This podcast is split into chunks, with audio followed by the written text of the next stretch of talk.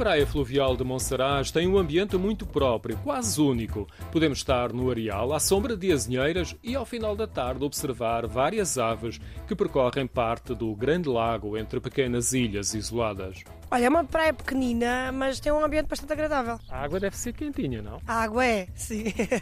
Marisa costuma frequentar a praia fluvial e já conhece o ritmo dos visitantes. Mais ao fim de semana, mas mesmo durante a semana é uma praia concorrida. O areal não é muito grande, mas podemos circular por outras zonas em redor da Albufeira. A praia é procurada por visitantes cujo roteiro habitual é durante o dia visitar o Castelo de Monsaraz e à noite participar em observações astronómicas.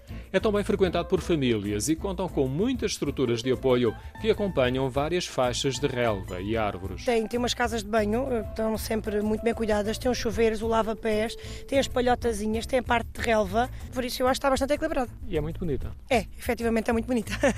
A praia está inserida no centro náutico e conta ainda com uma oferta variada de atividades, como por exemplo passeios de barco e canoagem. Como já ouvimos, habitualmente a água não é fria, é límpida e há áreas que parecem piscinas.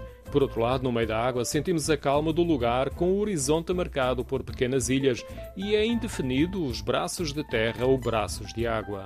Eu acho que todo o Alentejo tem um bocadinho eh, aquela paz de espírito, aquela serenidade, e acho que é um bocadinho isso que ela transmite, muito calma. A Praia Fluvial de Monsaraz mantém este ano a bandeira azul, uma distinção que a acompanha desde 2017, a sua primeira época balnear.